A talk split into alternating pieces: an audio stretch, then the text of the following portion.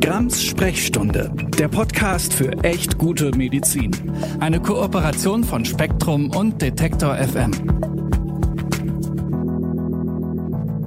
Hallo und herzlich willkommen zu Grams Sprechstunde, dem Podcast für echt gute Medizin.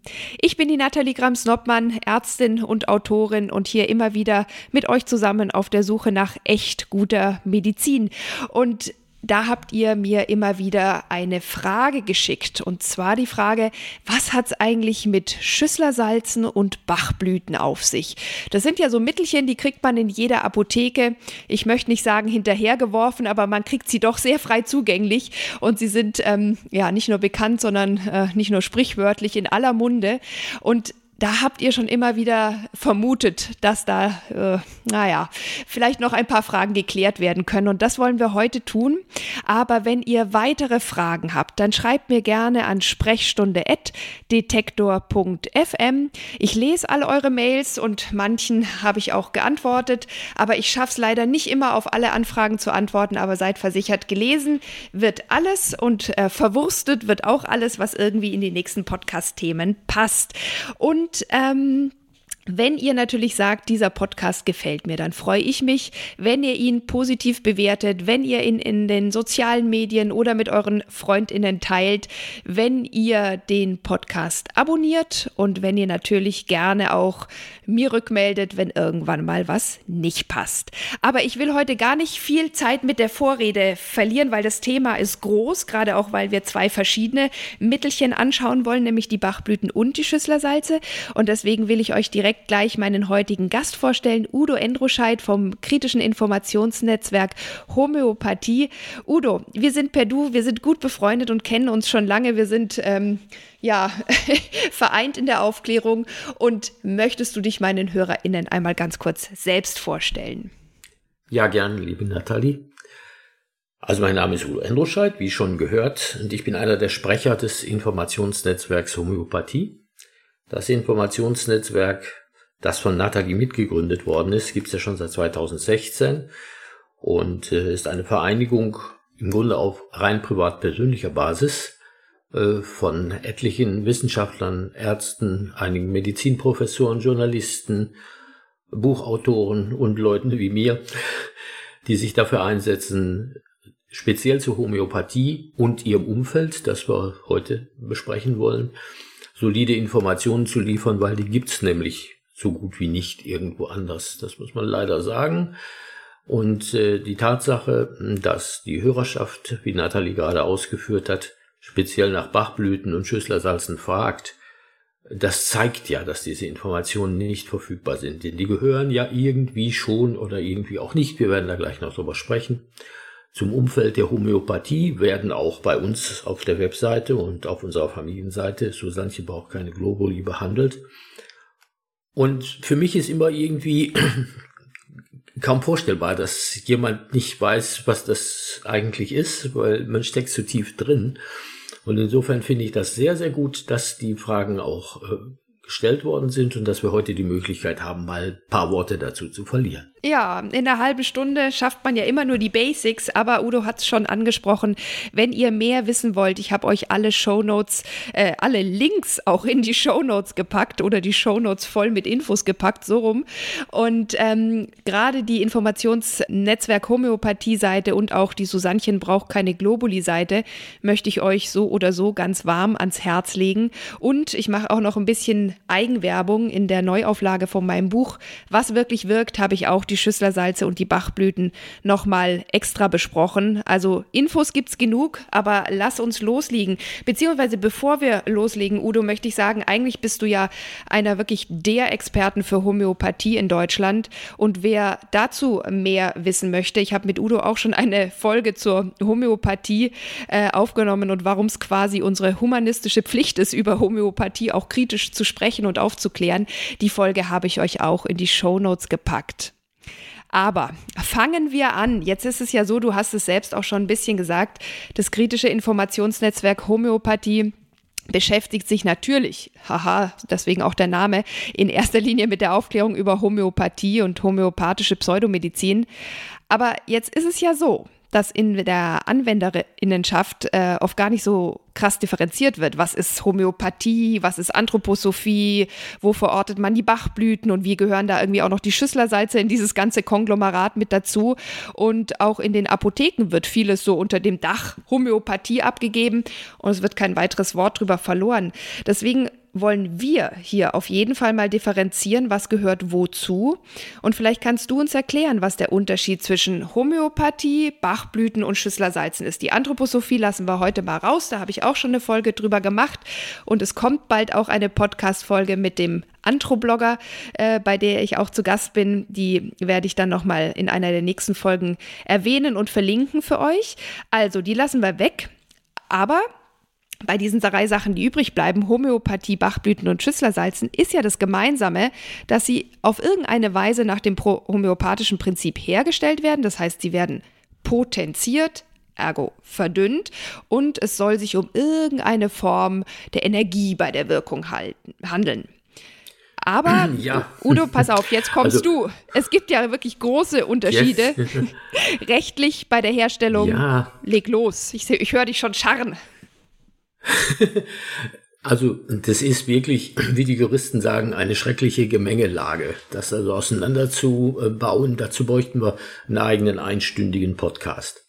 Aber vielleicht gleich mal auf deine Einleitung zu kommen. Also das, das Gemeinsame aus der Sicht, wie sich das heute darstellt, ist eigentlich nur die Berufung auf äh, ja, die Feinstofflichkeit, das Energetische. Und selbst das ist nicht unbedingt das Gemeinsame. Ich, ich fange mal hinten an. Äh, übrigens äh, gleich eingeflochten, Bach kennt keine Potenzierung. Der mhm. kennt Verdünnung, ja, auch eine ganz bestimmte Mengenverhältnisse, aber er kennt keine Potenzierung. Bei dem sind also die geistigen Stoffe schon von vornherein in den Blüten drin. Aber das in den Tautropfen, aber da kommen wir noch dazu. Ja, Tautropfen, ja, kommen wir auch noch drauf. also man muss vielleicht hinten anfangen oder vorne, je nach Sichtweise.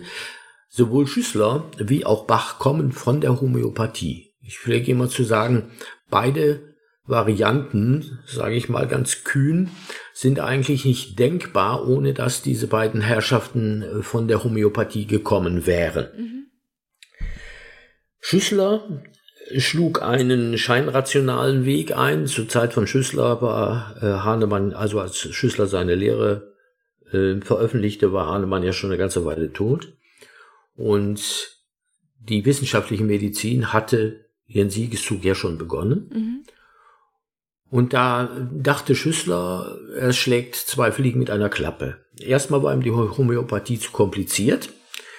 Das kennen wir von vielen, vielen Ansätzen äh, und Varianten der Homöopathie, dass die im Grunde dazu dienen sollen, die ganze Sache zu vereinfachen. Und zweitens war ihm das die Sache mit der geistigen Lebenskraft tatsächlich auch nicht ganz geheuer. Er hat also so ein scheinrationales System entworfen, das nennt er ja auch ausdrücklich Biochemie nach Schüssler. Mhm. Und das erweckt ja heute den tollen Eindruck, es handelt sich hier um eine äh, Sache, die in, in der Wissenschaft der Biochemie irgendwo ihren ja. Platz findet.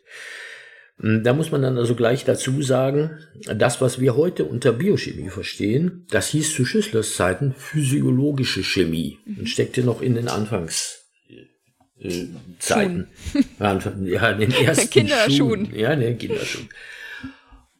Und Schüssler grenzte sich genau von dieser physiologischen Chemie ab, indem er seine Methode Biochemie nannte. Und äh, es ist diese ulkige Situation zustande gekommen, dass dieser Begriff sich erhalten hat. Die wissenschaftliche äh, Disziplin aber heute auch Biochemie heißt. Mhm. Und da profitiert er jetzt schon gleich von dieser Namensänderung. Mhm. Ja, Schüssler stellte sich unter Biochemie etwas Eigenes vor. Die, er hatte die Idee, dass alle Krankheiten, wir haben es mal wieder alle Krankheiten, ja, mhm. auf äh, Mineralstoffmängel in den Körperzellen zurückzuführen seien. Da kommen wir gleich noch etwas näher wahrscheinlich drauf. Das ist, das natürlich hat mit Biochemie herzlich wenig zu tun, vielleicht nur eben als Abgrenzung zu Hahnemann. Äh, er hatte also hier einen sehr materialistischen Ansatz durchaus gewählt. Ja.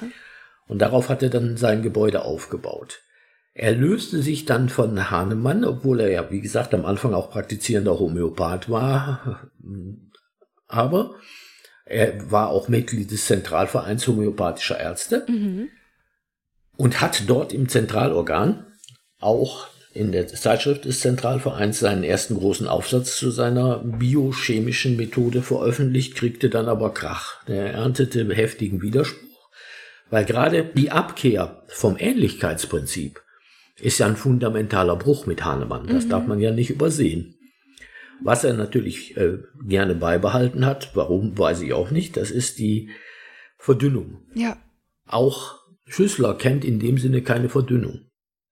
Und jetzt haben wir tatsächlich den Fall, dass eigentlich grundlegende Prinzipien der Hahnemannschen Homöopathie, nämlich das Ähnlichkeitsprinzip und die Potenzierung, also es fehlt eben bei der Potenzierung neben der Verdünnung dieses rituelle Verschütteln, das mhm. kennt Schüssler nicht, dass die beide fehlen. Das heißt also aus der Sicht von Homöopathen ist Schüssler kein Homöopath. Beileibe nicht. Und genau diese Entwicklung hat das auch genommen. Man hat ihn in der Homöopathie nicht anerkannt und er ist auch selber dann wütend aus dem Zentralverein ausgetreten und hat dann später gegen die Homöopathen nur noch gewettert, äh, was also bei Herrn Schüssler, der eine etwas schillernde Persönlichkeit und äh, von nicht besonders umlänglichem Charakter gewesen sein soll, kein Wunder war. Wir sehen also hier bei Schüssler schon mal Herkunft aus der Homöopathie, ja, verbleiben in der Homöopathie beileibe nicht. Mhm. Und jetzt, wenn da irgendwo D6 oder D12 auf den Mitteln draufsteht, assoziieren die Leute alle Homöopathie. Ja. Auch in der Apotheke assoziiert man Homöopathie.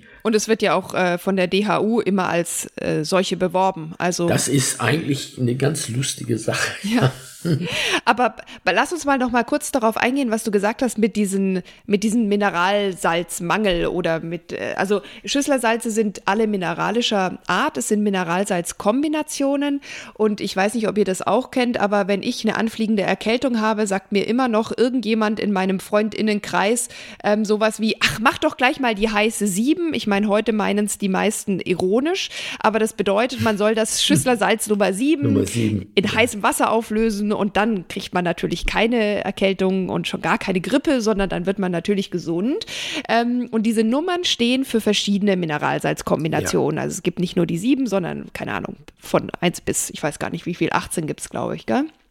Äh, ja, also das ist inzwischen durch die, durch die Exegese äh, schon wieder alles etwas aufgeweicht. Äh, Schüssler hatte ursprünglich äh, eine wesentlich geringere Zahl und das war ja auch sein Ziel. Mhm. Zu, zu Schüsslers Zeiten gab es an die 1000 homöopathische Remedien. Heute gibt's äh, ungefähr 7000. Mhm. Also er hatte zwölf sogenannte Funktionsmittel. Mhm. Davon hat er einen nochmal ausgetauscht nach dem Motto, oh, da habe ich mich vertan. Ja? ja. Wovon die sieben zum Beispiel Magnesium Phosphoricum ist. Man löst also ordentlich äh, Phosphor-Magnesium-Salz in heißem Wasser auf und das hat wahrscheinlich nur deshalb die Überlieferung. Alles andere nimmt man so und lässt auch im Mund zergehen. Es soll also schon durch gar nicht erst in den Magen kommen. Laut mhm. Schüssler soll man im Mund und in der Speiseröhre bereits diese Mineralien in D6 und D12 Verdünnung aufnehmen. Bei der Nummer 7 hat Schüssler selber als einzigen äh, sogenannten Funktionsmittel gesagt, bitte in Wasser auflösen. Und daraus ist dann irgendwann auch noch das heiße Wasser geworden. Und äh, dann wurde das so, so ein bisschen, bisschen zum Standard. Ja, genau. Aber wollen wir nochmal betonen, dass natürlich von dem ähm, Magnesiumphosphat ähm, nichts in relevanter Menge enthalten ist, weil es eben so verdünnt ist. Und was ja. mich an der Stelle besonders interessiert, da sind jetzt also in den Nummern verschiedene Mineralsalzkombinationen drin. Gibt es denn Nachweise, dass diese Nummern äh, verschiedene Wirkungen haben? Oder vielleicht muss ich noch viel basaler fragen. Ähm, gibt es überhaupt den Nachweis für die Wirksamkeit? Ja, und jetzt wird es nämlich wirklich interessant. Es ist ja schon alles Mögliche an Unsinn untersucht worden. Wir wissen, in der Homöopathie gibt es eine vierstellige Zahl von Studien inzwischen und etliche systematische Reviews. Bei Herrn Schüssler hat sich niemand die Mühe gemacht. Es existieren in den medizinischen Datenbanken keinerlei Wirksamkeitsstudien. Äh, wenn man also mal ein Urteil lesen will über die Schüsslersalze. Das kann man also bei uns auf unseren Seiten tun. Man kann es aber auch bei der Stiftung Warentest tun, die mal bei äh, dem Test von, von solchen Mitteln klipp und klar gesagt hat, ist zur Behandlung von Krankheiten und Krankheitserscheinungen nicht geeignet. Es gibt tatsächlich keine wissenschaftlichen Studien. Hm. Und das äh, mag eigentlich verwundern, weil wie gesagt, bei Herrn Bach, wenn wir gleich darauf kommen, gibt es die schon. Ne? Ja. Also, Aber krass ist ja hm. dann, dass Schüsslersalze als Arzneimittel gelten, im Gegensatz zu den Bachblüten, auf die wir auch gerade so, kommen. Was jetzt, ist denn ja. jetzt los? Jetzt sind wir mitten in der Gemengelage. Das ist wirklich ausgesprochen haarig. Also da müssen wir darauf zurückkommen. Warum, warum gelten Schüsslersalze als Arzneimittel? Also äh, sie sind rechtlich Homöopathika, obwohl, wie wir ja eben gehört haben, jeder ordentliche Homöopath weit zurückgeweist, dass Schüssler was mit Homöopathie zu tun hat. Mhm. Aber was sind Homöopathika? Homöopathika sind nach der Europäischen Arzneimittelrichtlinie Mittel, die nach homöopathischen Grundsätzen hergestellt werden. Mhm. Ja, was ist das? Was sind homöopathische Grundsätze? Man würde zunächst mal sagen, Ähnlichkeitsprinzip und Potenzierung. Beides trifft aber gar nicht zu. Mhm. Ja, wir haben ja eben gehört, dass Schüssler weder sich auf das Ähnlichkeitsprinzip beruft, sondern auf seine persönlichen biochemischen Überlegungen und potenziert wird auch nicht, aber verdünnt. Mhm. Da geht man aber großzügig drüber hinweg, weil da D6 und D12 draufsteht, behandelt man sie so, als seien sie nach homöopathischen Grundsätzen hergestellt. Sie sind also verdünnte aber nicht potenzierte Mittel. Das heißt also, die Auslegung der EU-Arzneimittelrichtlinie geht bei Schüssler sehr weit, aber sie geht nun mal so weit.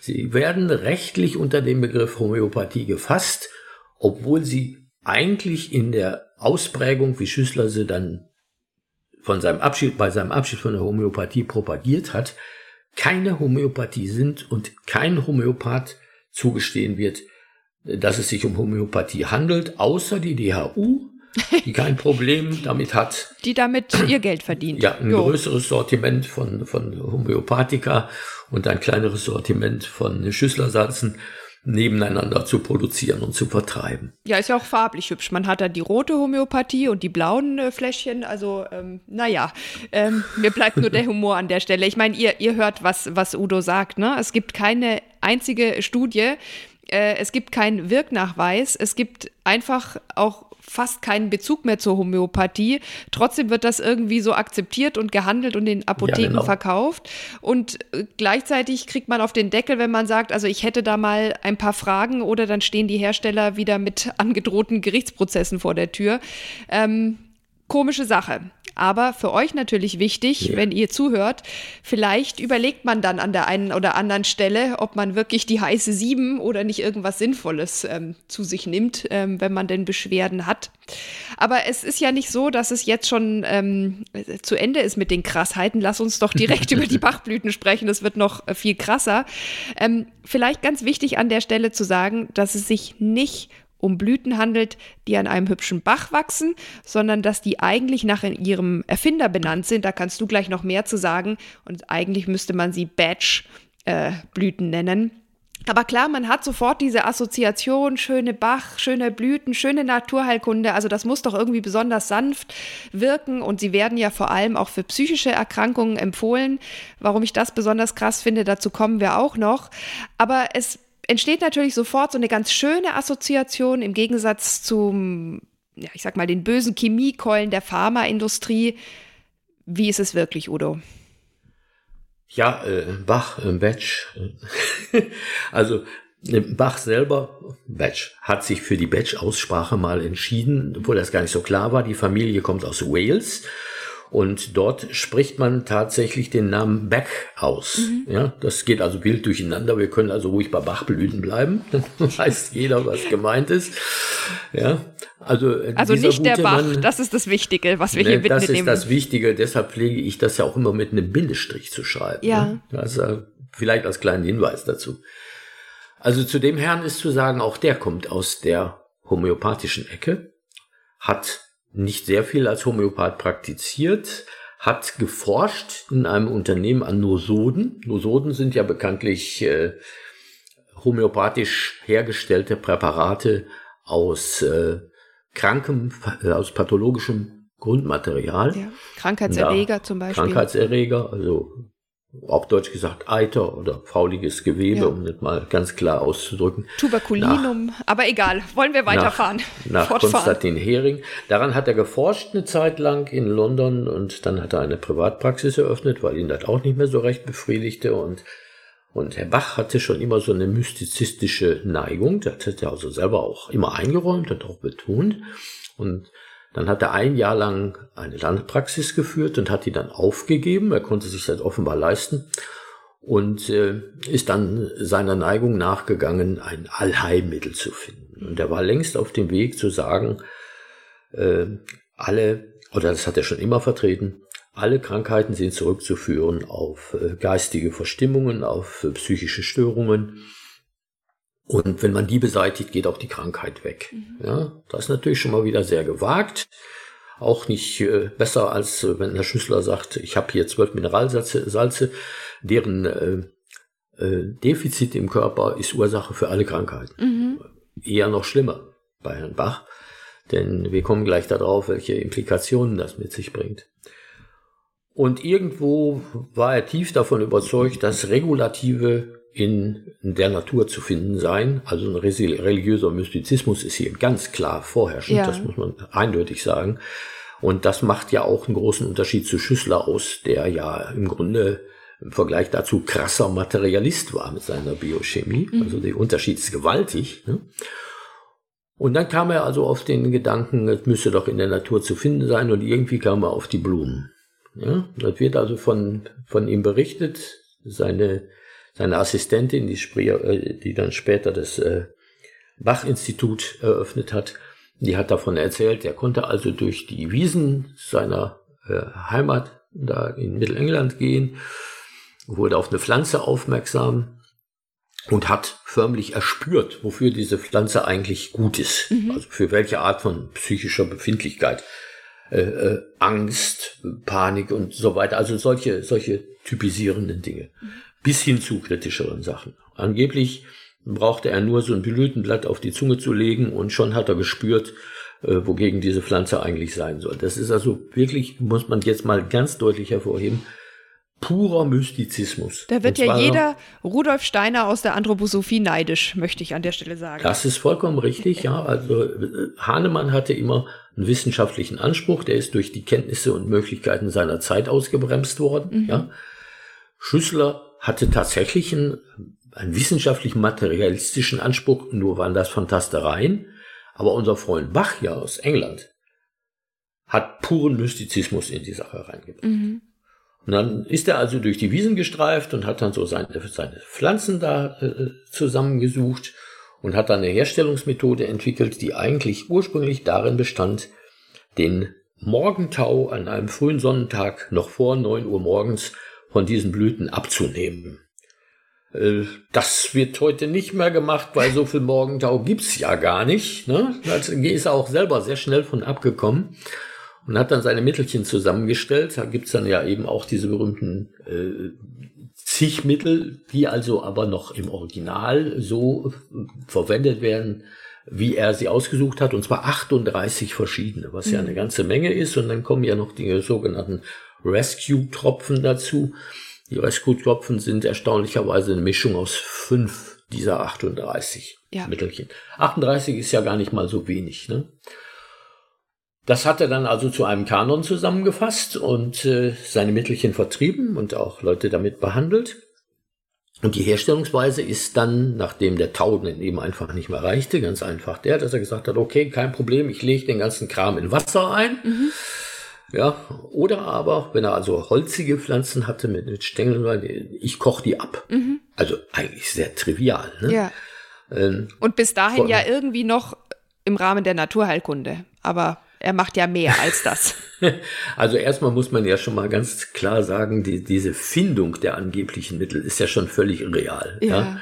Äh, dann kann man das zwar jetzt äh, in dem nächsten Schritt noch irgendwie als Versuch ansehen, hier einen naturheilkundlichen Aspekt hineinzubringen, aber das war gar nicht Bachs Anliegen. Er hat dann, wie gesagt, diesen Sud abgekocht, der ja irgendwie ähnlich wie bei der Homöopathie und bei den pflanzlichen Mitteln bei der Homöopathie überhaupt keinen quantifizierbaren Urstoff ergibt. Die Pflanzen sind jeweils anders nach Lage, nach Wetter, nach Sonnenschein und nach Bodenbeschaffenheit sind all diese Pflanzen ja in der Zusammensetzung chemisch sehr unterschiedlich. Also Schön das heißt, mit Schwermetallen belastet, nein, auch, Pestizide. Da, da nein. gibt es ja bekanntlich, können wir uns auch noch mal drüber unterhalten, gibt es ja bekanntlich Heilmethoden, die bewusst die Pflanzen noch mit Schwermetall anreichern. Ja. ja. Aber er hat die also abgekocht, diese ganzen Sachen, hat dann irgendeinen Sud bekommen, dessen äh, Wirkstoffgehalt in Anführungsstrichen gar nicht quantifizierbar ist. Mhm. Wie bei der Homöopathie letztlich auch. Und dann hat er eine weitere Herstellungsvorschrift, dann hat er nämlich diese ganze Sache einen Tag stehen lassen, damit sich das alles schön konzentriert. Und dann hat er den dann vorhandenen Sud äh, noch einmal mit der gleichen Menge Brandy oder Cognac verdünnt. Mhm. Das sollte jetzt keine Heilkraft haben, sondern das war für ihn äh, keimfrei machen. Das ja. ist also ganz ordinär, ist keimfrei machen. Und war es nicht also, wichtig, dass es auch im Sonnenlicht steht? Äh, ja, nee, das ist, das ist selbstverständlich. Also bei der Sonnenmethode muss äh, die ganze Sache also mit dem Nicht-Kochen, sondern wenn nur weiche Pflanzenteile oder nur Blüten verwendet werden, die Sonnenmethode, da stellt man den Kübel dann eben in die Sonne. In die Sonnenenergie, Udo. Ich brauche da ein bisschen mehr, mehr von dir an der Stelle. Ja, die Sonne soll dann wieder die Schwingungen, davon sprach er tatsächlich, mhm. also Feinstofflichkeit, wie wir das jetzt auszudrücken fliegen, ne? Frequencies, sagt er, herauslösen aus den Pflanzen und aus den Blüten. Und jetzt kommt auch wieder der Knaller und da gibt es eine kleine Verbindung zu Hahnemann auf das Wasser übertragen. Wir mhm. haben also hier schon wieder das Wassergedächtnis, das hier mit hineinspielt. Na gut, aber jetzt kommt noch das Cognac-Gedächtnis hinzu. Ja, kommt der Cognac-Gedächtnis hinzu, natürlich. Aber wie gesagt, das hat, hat keine Heilkraft, sondern ja. nach dem Verständnis von, von, von Bach ist das nichts anderes als ein Keimfreimachen. Mhm. Ja, und dann haben wir natürlich jetzt eine 1 zu 1 Cognac-Brandy-Mischung mit Wasser mhm. und irgendwelchen nicht definierbaren Pflanzenresten. Mhm. Aber ihm kam es ja auf das Materielle überhaupt nicht an. Ja. Es ging ihm ja um die Konservierung der Feinstofflichkeit und der Schwingungen. Und diese Substanz, die dann nach dem Verdünnen mit Brandy oder Cognac herauskam, die wird dann in diese sogenannten kleinen Stock-Bottles abgefüllt, mhm. die man ja so aus der Apotheke kennt oder aus Bildern. Die Originalfläschchen von der Firma Nelsons, die den Vertrieb im Zusammenhang mit dem äh, Bach-Institut macht, da ist ja auch dieser Schriftzug von mhm. dem Herrn Bach obendrauf. Ja. Also diese klassischen kleinen 20 Milliliter Stock. Sieht hübsch aus, wollen wir zugeben. Das sieht nett aus, ja, die Fotos, die es dazu gibt, auch beim Susannchen, die sind schön. Und äh, wie wendet man das nun an? Also aus dieser ziemlich äh, verdünnten und alkoholisierten Geschichte, wo in Anbetracht von Brandy und Cognac zum Beispiel, sage ich immer, auch jede Menge Traubenrückstände drin sein müssen, ja, ähm, die werden jetzt vom Anwender noch einmal verdünnt und zwar eigentlich nur mit wenigen Tropfen auf ein Glas Wasser. Mhm. Und dann wären wir rein rechnerisch, obwohl sich das ja gar nicht genau feststellen lässt, auch schon locker im Bereich homöopathischer Mittelpotenzen. Mhm. Also das darf man sich ja sogar keine Illusionen machen, aber darauf kam es dem Herrn Bach, ja, wie gesagt, gar nicht an, sondern nur auf die Konservierung der Schwingungen. Ja. Und da sind wir natürlich dann bei der eigentlichen Parallele zu Hahnemann, oder der einzigen, muss man sogar sagen, denn er setzt auf die Feinstofflichkeit seiner Mittel und die Beeinflussung des ganzen Menschen. Ja, da sind wir auch wieder bei der Ganzheitlichkeit. Wenn man also jetzt so ein Fläschchen konzentrierte Schwingungen kauft und das dann nochmal verdünnt, dann soll das also gegen Verstimmungen der Psyche wirken wo er also auch nach bestimmten Mustern, einmal intuitiv, völlig intuitiv aus eigenem Gusto, mhm. aber auch nach bestimmten Mustern, die er also im Werk von, von äh, C.G. Jung gefunden hatte, die sogenannten Archetypen, ähm, bestimmten psychischen Zuständen zugeordnet hat. Und die psychischen Zustände sollen behandelt werden und nicht die Krankheit. Ja. Das ist das Entscheidende bei der Sache. Ja. Und die psychischen Zustände, da sind krasse Sachen dabei. Also da geht es ja. wirklich nicht nur um Befindlichkeitsstörungen, da geht es auch um sowas wie Todesangst oder wirkliche schwerste Depression, äh, nicht mehr leben wollen. Also witzig finde ich das nur bis zu einem gewissen Grad. Wir müssen ein bisschen auf die Zeit gucken, Udo. Ich weiß, du bist in deinem Wissen unermesslich, aber lass es mich noch ein wenig gegen Ende äh, zu dem Punkt führen, dass es ja einen entscheidenden Unterschied zwischen all diesen Dingen gibt, äh, der darin liegt, dass die Bachblüten zumindest keine Arzneimittel sind, sondern eigentlich formal Nahrungsergänzungsmittel. Ja, Moment. Trotzdem sind die oft in der Apotheke. Und trotzdem werden sie gegen psychische Erkrankungen empfohlen. Und wie gesagt, nicht mehr Lappalien, das ist einer meiner Hauptkritikpunkte. Und dann ist ja noch die Frage offen, gibt es denn dazu wenigstens Studien? Ja, dazu gibt es Studien, anders als bei Herrn Schüssler. Es gibt auch, auch Reviews, also zusammenfassende Arbeiten. Ähm, und die sind alle völlig negativ. Es gibt keinen spezifischen Wirkungsnachweis und äh, da brauche ich mich nicht nur auf den Professor Ernst zu berufen, den, den großen bekannten Forscher mhm. zur Alternativmedizin, sondern sogar Ernst. aus der sogar aus der Ecke der eher der äh, Pseudomethoden zugeneigten kommt das klare Statement, hier ist keine spezifische Wirkung festzustellen. Das ist also sehr klar kann man äh, alles in den äh, medizinischen Datenbanken tatsächlich auch finden. Ist also relativ sinnlos. Ein Wort noch zu dem Thema, was sind denn jetzt auch rechtlich diese Bachblüten? Also sind keine Nahrungsergänzungsmittel, Nathalie, sind mhm. als Lebensmittel eingestuft. Naja, ja. Das, da gehören die Nahrungsergänzungsmittel ja dazu, aber ja. Ja, aber du weißt ja, dass das von der Bewerbung her ja. immer noch ein, ein, ein, gewaltiger Unterschied ist. Ja. Und äh, in der Tat ist es also so, es gibt mehrere Gerichtsurteile, dass für Bachblüten nicht damit geworben werden darf, dass sie irgendwelche Krankheitszustände bessern, heilen oder wie auch immer. Da gibt es also einiges. Das Oberlandesgericht Hamm hat gar mal einen Apotheker wegen einer Schaufensterwerbung verurteilt, wo also einfach die Grenze überschritten war. Und die Grenze ist bei Lebensmitteln natürlich sehr schnell überschritten. Da gibt's ja die Health Claim Verordnung der EU in der en Detail geregelt ist, was man äh, zu welchem Mittel an gesundheitlichen Versprechen machen darf und was nicht. Man darf im Allgemeinen bleiben sagen, stärkt das Immunsystem. Ich persönlich halte das auch für völligen Blödsinn. Aber das ist zum Beispiel generell erlaubt. Es ist aber zum Beispiel nicht erlaubt, dass Traubenzucker die Gehirnleistung verbessert. Ja. ja das darf man nicht sagen. Und insofern äh, gab es mehrere Rechtsstreite dazu und äh, kleine Skurrilität. Im Rahmen eines solchen Verfahrens ist allen Ernstes mal erwogen worden, ob man die Bachblütenfläschchen nicht als alkoholische Getränke einstufen müsste. allen Ernstes, ja. Äh, dann wäre das ja noch, da wären keinerlei gesundheitliche Versprechen mehr erlaubt gewesen, auch ja. nicht in Andeutungen. Aber davon ist man abgekommen und zwar mit der Begründung, dass ein Fläschchen ja für die Erzeugung eines Rauschzustandes offensichtlich nicht ausreicht. Aber wenn man jetzt das Spaßige wieder ins Ernste dreht, es sind tatsächlich eine kleine Handvoll Fälle, aber immerhin bekannt geworden, wo Alkoholkranke schwer rückfällig geworden ja. sind weil sie dann äh, angefangen haben, so ein ganzes Stockböttelchen oder zwei oder drei zu leeren, weil es eben doch im, im Endeffekt dann ein, ungefähr 27, 28 Prozent Volumenalkohol hat und das ist ja eigentlich gar nicht so wenig. Diese ja. Fälle sind tatsächlich bekannt geworden, das muss man sich mal vorstellen. Ja. Wie kommen die denn jetzt in die Apotheken? Das, lass mich das noch mhm. hinzufügen. Das liegt also an der Lizenzpolitik. Also Nelsons hat eine Zeit lang und in gewissem Maße machen sie das auch heute noch, sofern es kartellrechtlich möglich ist, in Deutschland nur Apotheken beliefert. Mhm. Oder andersrum, nur Apotheken konnten bei Nelsons in, in England bestellen. Und dadurch sind die dann de facto in die Apotheke gekommen, obwohl natürlich für Lebensmittel bekanntlich keine Apothekenpflicht gibt. Ja, es gibt Krass. aber inzwischen auch äh, Dritthersteller, die dürfen sich nur nicht Bachblüten nennen. Die heißen Alpenblüten, australische Blütenessenz oder Himalaya-Blüten und dergleichen mehr. Die reiten aber alle auf der Welle und es gibt ja nicht nur die Stockbottles, es gibt äh, Gummibärchen ja. für Kinder, die Mut in der Schule machen sollen und so einen blanken Unsinn. Da gibt es einen wunderbaren Beitrag äh, beim Susannchen, eine kleine Geschichte dazu auf der Webseite.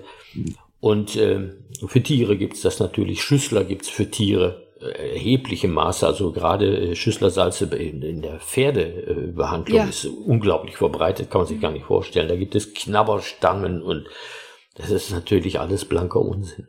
Ja, also, und wenn man aber die Stockbottles tatsächlich auch bei Babys und Kleinkindern anwendet, muss man echt überlegen, was man denen da auch an Alkohol reinpfeift. Also, also das, das bleibt ja, ja das Problem. Ja, es gibt, es gibt ja eine Richtlinie der EMA, die äh, schon vor vielen Jahren mal eine Höchstdosis und äh, äh, für alkoholische Applikationen von, von oder Applikationen für, für Babys und Kleinkinder äh, von Medikamenten, die Alkohol enthalten, mhm. geregelt hat. Und äh, die ist jetzt eigentlich strenger. Also im Grunde ist es so, dass die EMA sagt, gar keine ja. Mittel mit alkoholischen Bestandteilungen für, für Babys und Kleinkinder. Das weiß nur kaum einer. Ne? Ja. Das, ist, das ja. ist manchmal ein Problem. Das ist ja auch in der Homöopathie der Fall. Ne? Zum Beispiel diese berühmte Meditonsin-Geschichte. Mhm die es ja früher nur als Lösung gab und die hatte sechs Prozent Volumenalkohol, das ist also ungefähr so viel wie Hofbräubier. Ähm, die sind wegen dieser Verordnung der EMA, hat man die dann irgendwann angefangen im Jahre 2016, glaube ich, als Globuli zu produzieren. Ja. Ja, um den Alkohol daraus zu kriegen. Das, das ist nicht zu vernachlässigen. Gerade ja. bei dem Meditonsin. Die Eltern kriegen gesagt, können Sie unbedenklich geben, wenn dem Kleinen nicht gut tut, geben Sie, geben Sie. Ja, und dann möchte ich jetzt nicht eine ganze, ein ganzes Fläschchen einem Säugling geben. Möchte ja. ich wirklich nicht. Ne? Und so ist das bei den Bachblüten natürlich auch. Und wenn man dann mal bedenkt, dass man dann also auch noch psychische Zustände behandeln soll. Aber wir haben ja letztens auch in einem Beitrag des äh, SWR im Fernsehen sehen können, dass eine Apothekerin sagte oder erklärte, worin denn die Überlegenheit der Homöopathie gegenüber der Schulmedizin besteht. Nämlich, wenn eine Mutter reinkommt und sagt, meine Kinder sind so eifersüchtig aufeinander, die kloppen sich den ganzen Tag, ja, da hat die Schulmedizin nichts zu bieten, aber die Homöopathie. Ja. So, muss man dem noch was hinzufügen? Nein, ich würde ja. sagen, damit haben wir ein sehr gutes Ende und Fazit dieses Podcasts gefunden. Aber ich will es noch mal ein bisschen zusammenfassen und ich will noch eine Frage stellen, Udo, weil ich weiß gar nicht, ob ich es vorher explizit erwähnt habe. Äh, bei Bach geht es sehr viel um psychische äh, Verstimmungen und Schwingungen. Bei Schüssler geht es ja tatsächlich um die Annahme, dass eine Mineralstoffkombination im Körper irgendwie fehlt. Dann wird die wahnsinnig verdünnt gegeben und soll aber trotzdem einen eigentlich nicht vorhandenen ja. ähm, Fehler beheben. Nein, Sag doch, nicht, nicht, also ja. ja nein, nein. ja. Äh, es ist etwas komplexer, das erklärt niemand in der Apotheke den Kunden. Niemand. Mhm. Es ist also so, Schüssler ging davon aus, Ursache sind Mineralstoffmängel in den Zellen. Dann äh, sagt er, ich behebe das mit meinen verdünnten Mitteln, aber nicht indem ich hier äh, eine Supplementierung mache, das heißt also einen wirklichen Ausgleich, sondern ich will nur die Zellen anregen, diese Mineralstoffe aus der normalen Nahrung wieder vernünftig aufzunehmen. Er unterstellt also den Zellen, dass sie sich sozusagen weigern, aus der Nahrung die notwendigen Mineralstoffe aufzunehmen und er will den Zellen mit seinen Mittelchen nur den Anstoß geben, das wieder zu tun. Also es ist natürlich alles völlig irre, aber mhm. so ist der Mechanismus. Er ging dann noch davon aus, dass seine Mittel genau 26 Moleküle in die Körperzellen freisetzen. Wie der jetzt also darauf kam, kann ich wirklich nicht erklären, kann ich nicht erklären. Und diese 26 Moleküle sollen dann wieder einen Reiz auf die Zelle ausüben, die sie anregt, wieder die Mineralstoffe, so wie sich gehört, aus der normalen Ernährung aufzunehmen. Und dann muss man natürlich dazu sagen, zu den Schüsslersalzen gehört dann auch eine bestimmte Diät. Mhm. Die hat er ja im Grunde auch vorgeschrieben. Er sagt also, ich, ich stoße nur an, dann müsst ihr aber diese Diät machen, um diesen Mangel wieder auszugleichen. Mhm. Das heißt also, es ist eine indirekte Kur. Ja? ja, und das kriegt man heute auch nicht mehr dazu gesagt. Aber ich das will an sagt einem ja keiner. Nee, ne? und es macht aber auch nicht sinnvoller, wenn es gesagt würde. Ich will nur an der Stelle nochmal genau das betonen, weil ich habe selbst von meiner eigenen Krankenkasse gehört. Ich habe äh, einen chronischen äh, Eisenmangel und äh, muss da immer wieder supplementieren mit richtigem Eisen.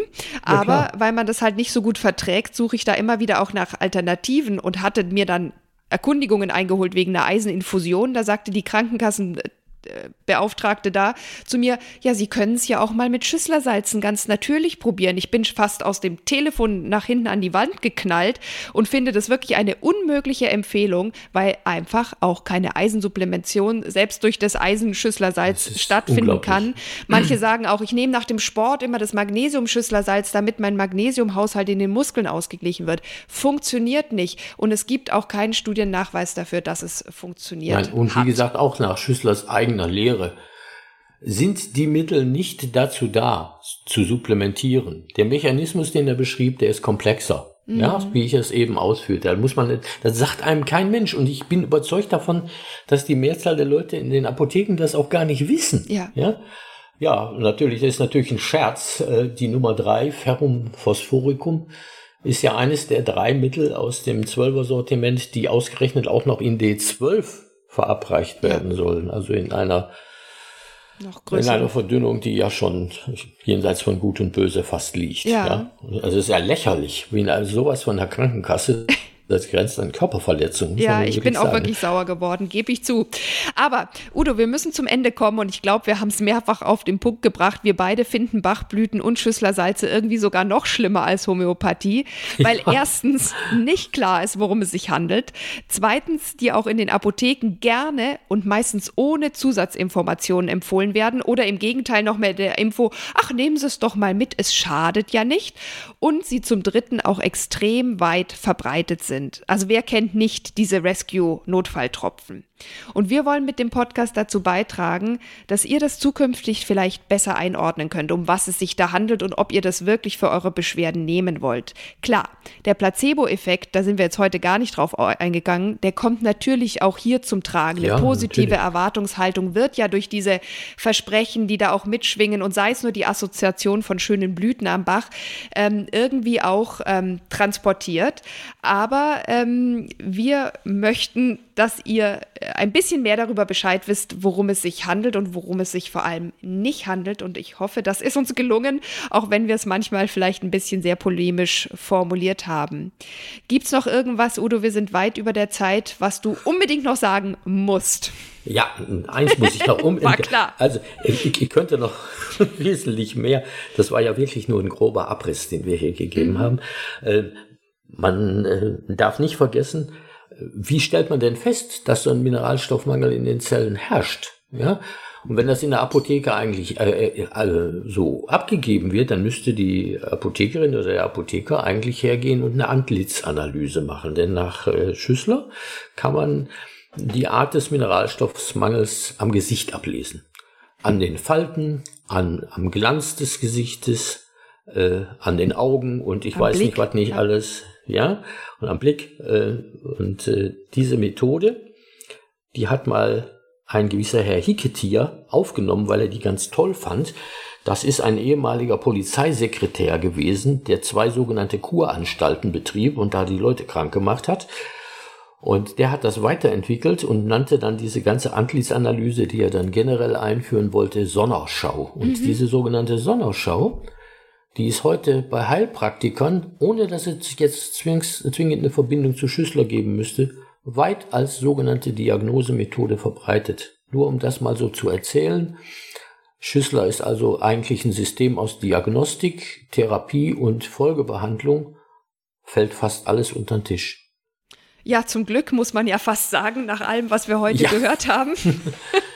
Mhm. Ich ähm, sehe schon, Udo, du würdest wahrscheinlich auch noch eine weitere Stunde Wissen mit uns teilen können, aber ich muss leider zum Ende kommen. Wenn ihr weitere Infos haben möchtet, schaut gerne auch auf Udos Blog vorbei. Da gibt es immer wieder sehr interessante Artikel. Ich packe euch natürlich auch diesen Link in die Show Notes. Schaut gerne bei Susannchen braucht keine Globuli auf die eher ähm, leichten Artikel, die aber natürlich auch die ganze wissenschaftliche Information ähm, beinhalten gerne auch auf die Informationsnetzwerk Homöopathie-Seiten und ich packe euch noch ein paar weitere Show Notes mit rein.